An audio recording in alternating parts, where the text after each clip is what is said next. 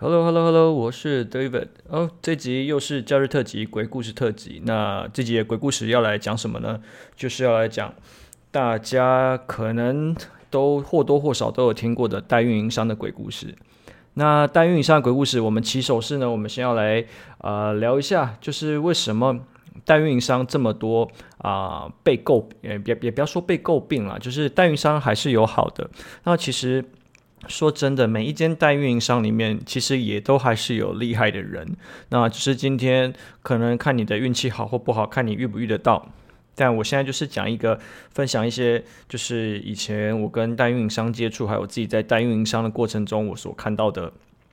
一些事情。好来，第一点就是代运营商，你的 account manager 真的都懂亚马逊吗？嗯，我们这边可以打一个很大的 question mark。呃，为什么这么说？其实很多代运营商，因为台湾目前针对亚马逊运营这一块内容，并没有呃，不会在大学体系就出来教你怎么怎么做代运营嘛，所以呃很多东西都是之后进来职场里面才学的。可是大部分现在代运营商，你一线的 account manager 可能都是大学毕业一两年的呃新鲜人，所以你的你的你的 account manager 他可能也是拿你的账号在做练手，就是练经验。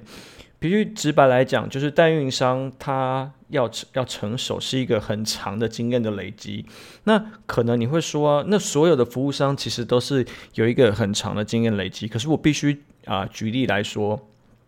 比方说像是金流跟物流的服务商，为什么就是他对他也是服务商，他也是金流的累积，哎，他也是经验的累积。那为什么他不会像啊、呃、代运营服务商一样，会出现一种就是可能？呃，很容易会发生，就是被大家、呃，可能就是 challenge 的一个状况。因为其实金流跟物流，它有先天上的进入的障碍，它的技术硬门槛就是卡在那边。我觉得代运营商，亚马逊的代运营商比较像在贩卖知识落差，比较像在、呃，把一些就是像在经验分享。其实如果你按照就是呃现在来讲，就是要我们叫知识变现了。那我们把一些运营的这些呃内容去把它做变现。那有什么东西跟这比较像？其实比较真的比较像的，应该会是管理顾问的公司，他会把手伸到公司的内部里面去，啊、他会调整到什么呃地步？包含可能像。公司整体的组织架构，还有金流、物流的配置，还有整体就是在对于一个 business model，它该怎么样去建立这件事情，这是管理顾问公司在做的事情。可是，如果真的要做亚马逊的代运营商，你要把手伸到那个地步，可我觉得大部分公司都还是不愿意，因为不见得每一间做呃亚马逊的公司，它对于现在亚马逊的想象已经到达那个阶段。因为的确还是有一些公司，它是可以提供，就是把手伸得很，就是。啊，伸得很远，然后伸到公司内部去调整你公司的体制，的确还是有的。所以第一点就是，呃，大部分不要说大部分，其实很多你现在遇到的 account manager，他针对亚马逊上面经验，他还说是粗浅的。那我反过来给这些代运营商，你的 account manager 不会因为你今天说是你今天很新，然后我觉得一定会遇到问题的，因为我之前在当代运营商的时候会遇到一样啊被 challenge 的问题。你年纪这么轻。你凭什么就是呃，就是给我们下指导棋？然后为什么就是你不能按照我们的节奏来？为什么我们一定要按照你的步骤？你就会卡在呃公司老板的专业跟你的呃客户中间，你会你会没有办法去找到你自己的定位。所以如果你要从代运营商这边要想办法 outstanding 的话，你要自己看，从反正就是从夹缝中求生存嘛，这种就不需要在这边多讲。好，来。再来讲另外一件事情，就是啊、呃，也比这个也比较不算鬼故事了。我鬼故事最鬼的鬼故事，我可能想啊、放在后面一点再讲。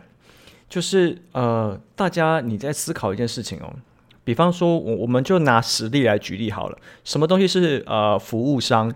比方说像物流的服务商好了，你现在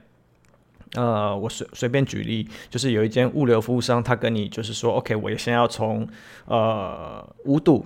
或者是呃啊、呃、桃园，然后我要运送到就是美国洛杉矶，好了，就是给你报价报出来。你中间发生任何问题的时候，你如果按照合约上来走，在运送过程中发生问题的时候，是谁要扛责任？其实是物流公司。好，我们把一样的例例子举出来好了。你有没有发现，其实如果在做亚马逊代运营服务商来说的话，风险跟责任其实都是卖家你自己要扛的。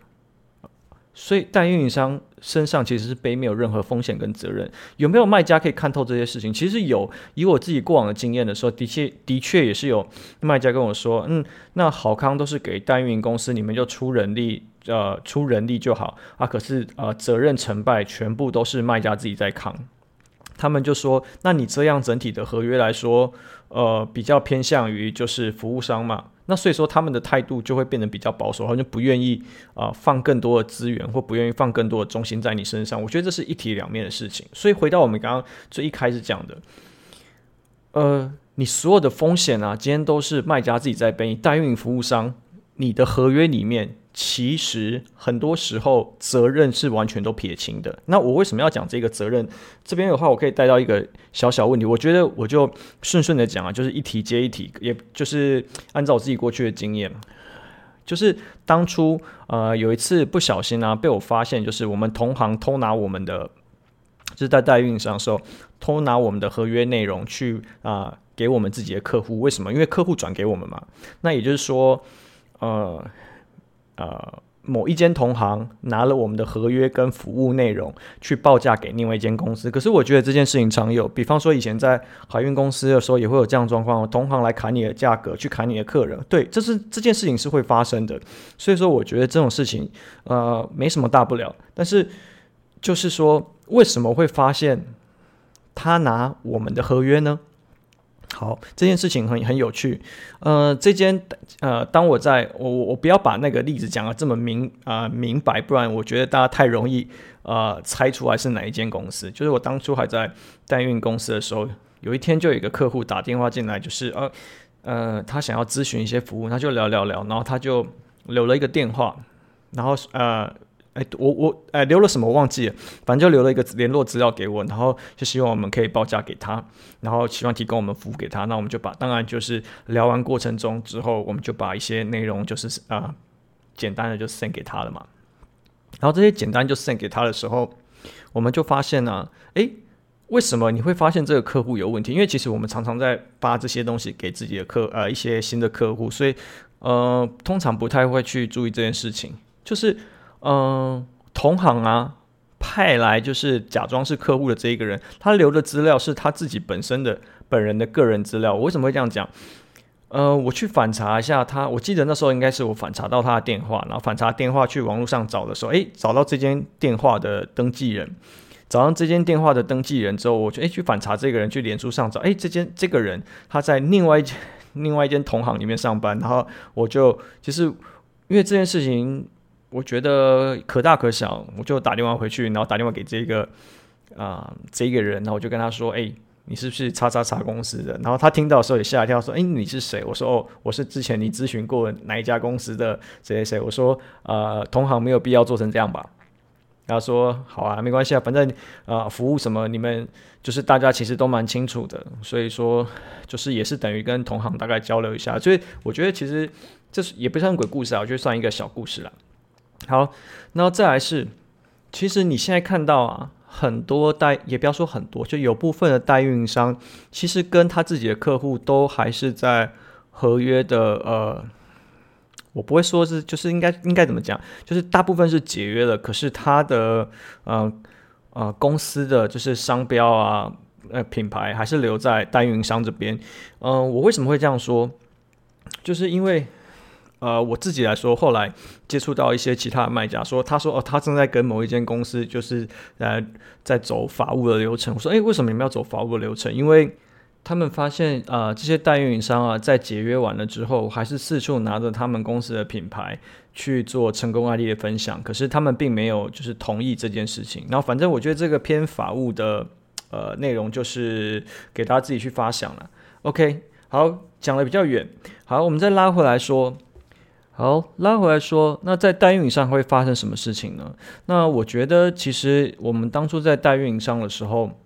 其实都会啊、知道，因为呃那时候呃应该算啊、官方刚进入台湾，所以进入台湾之后，他接触到很多卖家，所以把它发给很多代运营商去接触嘛。但是其实呃这些品牌一直都是在代运营上面去啊、怎么讲，就是免洗啦。那我为什么会说免洗这件事情？就是你可能跟 A 公司配合不顺，你就跑到 B 公司；B 公司配合不顺，你就跑到 C 公司。那其实一直都有发生一种状况，其实是呃，我觉得代运营商啊、可能没有讲的部分，就是呃，我自己觉得就是很多时候卖家就是你当你的前期的学费缴完了，你自然就会起来。为什么会这么说？呃，我们自己看到有品牌，假设我们刚讲 A、B、C 公司嘛，我们假设啊、有一间公司好，我们叫做啊、家具公司好了。那家具公司原本在 A 代运营商，然后做做做做不好，然后花了很多钱，然后跑来、呃，好，我们这间公司就 B 公司来 B 公司的时候，他就说哦，前面 A 公司做的多不好，多不好。那这时候我们就是作为一个 account manager 说，对啊，他们可能有些东西没有处理好，然后好到到，我们把账号接下来之后。诶，它的呃开始销售啊，库存啊，什么什么东西都开始稳定了，然后开始慢慢慢慢卖的越来越好，越来越好。这真的是 B 公司呃运营的技术很厉害吗？其实有时候不全然，其实是他在 A 公司的时候把他该缴的学费都缴完了，所以在 B 公司的运营期间，它整体来说它就开始成长。那一样的事情也常常发生在。我们自己做客户 B 公司，他可能客户进来，然后配合很长，呃，前面可能大概半年，甚至呃呃九个月，他都没有呃没有任何的销售，因为他可能库存进的比较慢，然后加上呃有些事情来来回回确认很多次，他也呃可能也不满。好，之后解约了，他跑跑回到 A 公司，然后跟 A 公司的人说：“诶，其实那间 B 公司啊。”他们的服务很差劲，然后怎么样？然后 A 公司可能会说啊，对啊，他们可能哪里做不好，所以说好跑到 A 公司之后，诶，在 A 公司的运营之下，他开始卖得越来越好，越来越好。其实这件事情就会变成说，这个品牌不管在哪边跑来跑去，他只要把那个学费缴完了，其实他基本上他的销量就会慢慢的上去。跟你现在找的代运营公司是 A 公司、B 公司来说，其实并没有很大的关联。可是呢，代运公司就是你，你这个品牌就会在代运公司里面一直免洗，然后我们自己啊、可能跟同行会了解说，哎，我们看到哪一间公司跑去你们那边了？那他们状况还好吗？他说，呃，还好啊，他们真的很难搞啊。我我们也会说啊，对啊，那你们之前哪一个调的客户跑到我们这边来了？然后可能我们也觉得蛮难搞的。这这种东西大概同行之间会大概互相了解一下啦。OK，这个也不算是一个鬼故事。然后接下来要讲。鬼故事了，啊、呃，代运营商来说，因为我们在揭开呃呃接客户的账号，我们需要授权嘛，所以我们会把很多资啊、请客客户授权资料啊、授权他的账号给我们。然后我们会看到很多呃奇奇怪怪的账号设定，然后包含像是产品上架上的很差啦，然后里面的东西被乱搞这些东西。然后我们自己就是稍微看一下，我这这是我们自己的案例了。就是我们有一次接到一个客户的时候，我们把他的账号打开来，嗯、我不要把那个产品具体讲出来。假设呢，他是做手机壳的公司好了，然后他做手机壳公司，他有一款产品交给我们说，我们打开来，它里面下的 search term 的关键是什么？盘子、杯子、椅子、床包，然后它里面的很多的内容都是跟他本身手机壳无关，然后他把很多的该该填的东西全部都拿掉了。他说。哇靠！那这应该是被搞吧？为什么他会从前一间代运营公司被搞呢？然后后来我们也没有去求证这件事情，我们就慢慢帮他调整。然后在调整过程当中之后，我们就慢慢可以理解为什么他会被搞，因为这几个呃这个卖家他嗯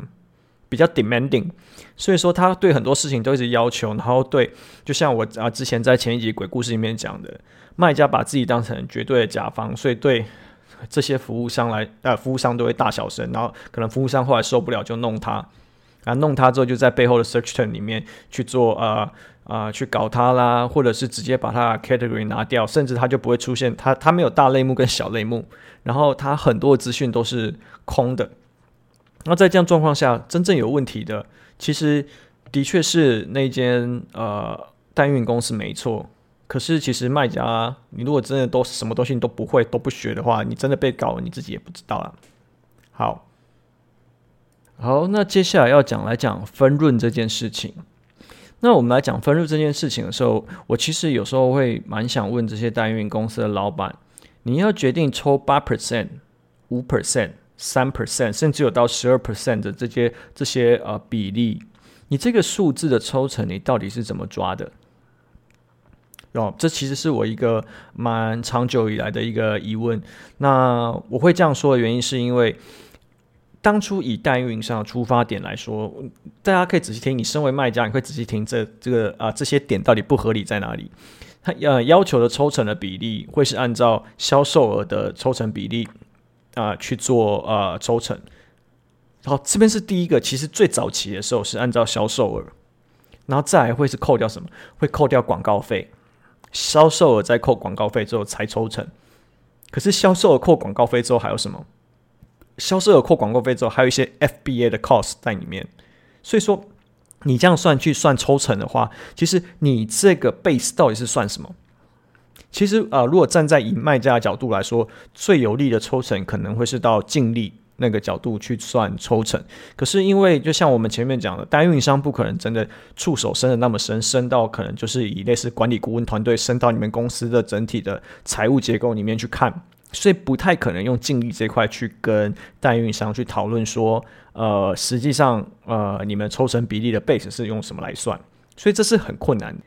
因此，现在如果就作为以前我作为代运营商，还有作为卖家的一个背景来说的话，我其实我会蛮想问这些代运营商来说，哦，那你抽成的比例，你现在到底是占基于哪一个 base？要不要大家出来讲一讲看？你是基于什么 base？那为什么是基于这 base？我想要知道是为什么是基于这个 base，就呃合不合理是一件事，你要先告诉我为什么是基于这个 base，你去做抽成，不然想当初我在做呃 BD 的时候，我也是对啊，我觉得 BD 最重要的东西就卖一个梦想给这个卖家嘛，我把梦想卖给你，就是一个本梦比的概念，那我梦想卖给你，你就会说啊，天哪，好，我就是要全心全意投入，你没有去思考。这个抽成的这件事情，它抽成的 base 到底是该怎么算？我们先不管三趴、五趴、八趴、十二趴这件事情，就是那个 base 到底是什么？好，我觉得要回答这个问题之前，会会有一个很困难的地方，就是呃，我觉得不是没有，但是我觉得以代运营商，比方说我自己接触的代运营商来说，公司里面并没有真的人很。很很了解，以目前台湾的卖家，大部分都是呃比较偏制造商在转型或传统工厂转型，就是传产在转型的这些公司，他们本身是用成本会计在做呃呃公司整体做账，所以呃代运营公司你要真的有办法去理解公司的整个财务的成本结构的配置，还有金流、物流占公司的整整个成本的比重，你去把这个推下来。我们在前一集啊、之前的集数里面有讲过说，呃。电商的成本结构分成四块嘛，OK，一个就是产品的呃呃 landing cost，就是我们我之前讲过的、就引用 TransBiz 的那一集嘛，就是 landing cost。在第二个是平台维护成本跟啊、呃、运费成本，在第三个是广告成本，第四个才是它的呃毛利的这一块，毛利可能你还要去扣一些呃营业成本这些，你的这些抽成费用是灌在哪里？这四个四大块成本面，你是灌在哪里？如果说你抽成八 percent，你是灌在最后，因为不可能用呃整体最后净利嘛，因为公司不会告诉你它的营业成本是多少嘛。如果你是灌在最后的话，哎，你就是那边二十五 percent 里面直接扣八 percent。那我们是不是讲过，呃，整体来说，在呃整体市场比较好的状况里面来说，一个好的卖家，他的呃，在电商上面，它的毛利结构有多少？大概十三趴、十四趴，会是一个比较稳当的一个毛利嘛？那你如果把八 percent 再扣掉，剩多少？你剩五 percent，这个毛利基本上，那我干嘛要做？干嘛要做亚马逊？那你这时候可以说啊，我要提前进去卡位，所以我要享有就是呃先进者优势。Fine，这是其中一个说法。但是我现在要讲的就是事情，事情就是今天如果你作为一个代运商，你要去真的去跟客户 nego。就是我这这件事情的时候，我觉得现在以代运营商来说，他们更要学的更多的是，呃，除了亚马逊的知识以外，更要去了了解就是公司管理这一块，还有公司的成本结构这一块，这个会是比较大的问题，不然变得会很像你就是只专注在啊、你自己的一个小圈圈里面，然后你没有去理解说，其实这个世界并不是绕着你在旋转，就像我之前讲的，亚马逊很像是一群啊。一群人就躲在一个地方，然后自己在那边很开心一样，就是不晓得外面的世界发生了什么事情。那接着就要讲到说，代运营公司目前这几间到底为什么撑得住？其实大部分现在代运营公司啊，就大家都会说哦，我收你一个基本费用，然后我有做抽成，然后有很多的成功案例在那边 support 他们嘛。但我必须还是要说啦，目前的代运营公司主要都还是靠呃收基本月费跟靠大量下降。大量的上架去收一些上架费用，然后这些其实都是比较偏基础这些维运的费用，所以他们要做的事情是提升他们整体客户的数量，也就是说需要基础建构的这些卖家，其实这样子不会说是错的。可是你现在把你的公司的整个状况来说，我的公司就是要走向精品店铺啊，我应该说我这间代运公司我就走精品店铺，可是实际上大部分的公司里面没有精品店铺。有的话，可能也只有一两间。那其他大部分那些小运营们，都是在做每天日常的日常维护而已。所以，你为什么说代运这个啊、产业在台湾可能很难爬得起来？有一部分很大原因是因为你的卖家的成熟度没有办法去支撑代运营的里面的运营去做更成熟的事情。所以，这等于就是一个负面的循环。你在负面的循环状况下来说，代运营这个市场呃里面的运营的能力不会越来越好。OK，所以说可能代运公司也是要自己去思考一下，怎么样对整间公司的整体运营能力的提升会是比较好的。再来是来讲说，为什么这些代运公司在台湾还可以撑得住？呃，台湾我们就不讲了啦，因为就讲讲去讲说得出名字的代运公司大概就那几家吧。OK，那但这几家代运公司，你有没有想过这几家代运公司，你去算一算，它公司到底要怎么样才撑得下来？OK，你这一个运营哦，你的运营，你你像你身体上啊，你不是啊，你身上可能要背的账号可能是五个以上，你五个以上的账号，然后可能你运营要呃数量要够多，你才可能办法用这个基础运营的这个付费用去在公司去打拼。其实大部分都背后都是有其他们的金主或者是说母企业去支撑他们，所以说这个目前其实不是只有台湾的服务商这样，其实连中国的服务商也是这样。大家都会说什么？每次呃，亚马逊要举例子，就会举 Anchor 出来。可是你有没有思考过，为 Anchor 为什么今天可以爬到那个位置？其实你要说它的图啊，什么什么做得很好，当然这些是它好的部分。但你有没有思考过，它在早期初期在起来的时候是靠哪些东西起来？其实很多的黑科技，或是早期的一些呃呃不明所以的一些做法，其实也是 Anchor 创造，Anchor 做出来。Anchor 自己也有开代运营服务商啊。Anchor 开了大运营服务商，然后去呃跟大家收取费用，等于说呃对他来说，他就是一个轻资产的公呃开了一间轻资产的公司嘛，所以在轻资产公司，他可以做一些现金流的周转。然后顺便去把它原本在 Anchor 这边开发到的一些黑科技去啊、呃、释放出去，然后也是对去影响一下它整体的影响力。但这是它不是主要的目的啊，其实它是要打造一个整体的呃跨境电商的生态的感觉。所以说它后来又陆陆续续就 Anchor 它还有自己的耳机品牌 SoundCore，然后还有其他像是它的扫地机器人，就是包含这些智慧家居的东西，它都其实触手都已经伸过去了。可是你要去思考一下，其实 Anchor 它现在整体的毛利大概也是只有在九趴十趴而已，其实并不会说非常的漂亮。它整体的资产的比重还是相对来说是蛮高的，所以它自己也面临的就是它扩张快速，然后需要就是呃找一个比较稳定现金流的来源的地方，所以它它把它当初的运营的团队啊，其实做技术性的这种做知识移转去做知识的变现。所以这件事情才会慢慢的有一些技术会流流流流出来到市场上，不是只有 Anchor 这间公司，其实很多间呃大陆的大型的账号，它底下都有养代运营公司。可是呢，你看看台湾的这几家代运营公司来说，它的账号有大到那个程度，可以让它去做呃操作吗？其实是没有的。台湾的大、呃、大型的这些品牌，下面有自己开代运营公司吗？我们打一个 question mark。最后就是一个，我觉得亚马逊上，我不敢说它是诈骗啊，我觉得说诈骗，我到时候嗯可能会被就是被人家告，所以我们不要说它是诈骗好。我觉得它的呃，反正好，我们先讲这整个例子。呃，这个老呃，我们不，我差点把那个关键字讲出来哈。这间代运营公司或是顾问公司，他的做法是这样，他会呃去用很夸张的手，哎，我们不要说啊、不行，我要我要修正一下我说辞。他会用一个呃成功学大师、成功卖家的分享的方式去招揽新的学员，然后在底下的学员啊、有一些是他自己啊、不是底下的这些卖家，有一些是他自己的学员，然后去营造一个就是成功学大师的一个概念，然后他会带呃，比方说是你在加入他的就是顾问的服务的时候，他会带你到可能。呃，中国的某一些地方去实际看看工厂的状况怎么样，带你去做选品，带你真的脚踏入工厂里面去做选品，然后用呃让你住好的饭店，去让你觉得说，哦，我今天来参加这个呃亚马逊的这个成功卖家营，很有就是与有荣焉，然后非常的有一个参与感。然后让你去做啊、做产品的铺货销售，去教你这些东西，让你去做上架，然后也会叫你提出你自己的一些上架的概念、选品的概念。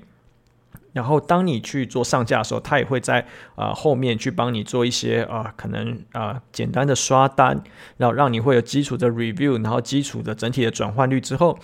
你这时候会有第二波的就是需求补货的需求，这时候你就可以把这些需求呢去提上去。啊，你这些需求回回馈到工厂，那工厂就会再给你下一批货嘛。但是说这时候就问题是来，当他把他的资源抽出来之后，你就会发现你的产品其实是卖不动的。那在卖不动的时候，你就会有呆滞库存，呆滞库存就会产生很多的 FBA 的 cost。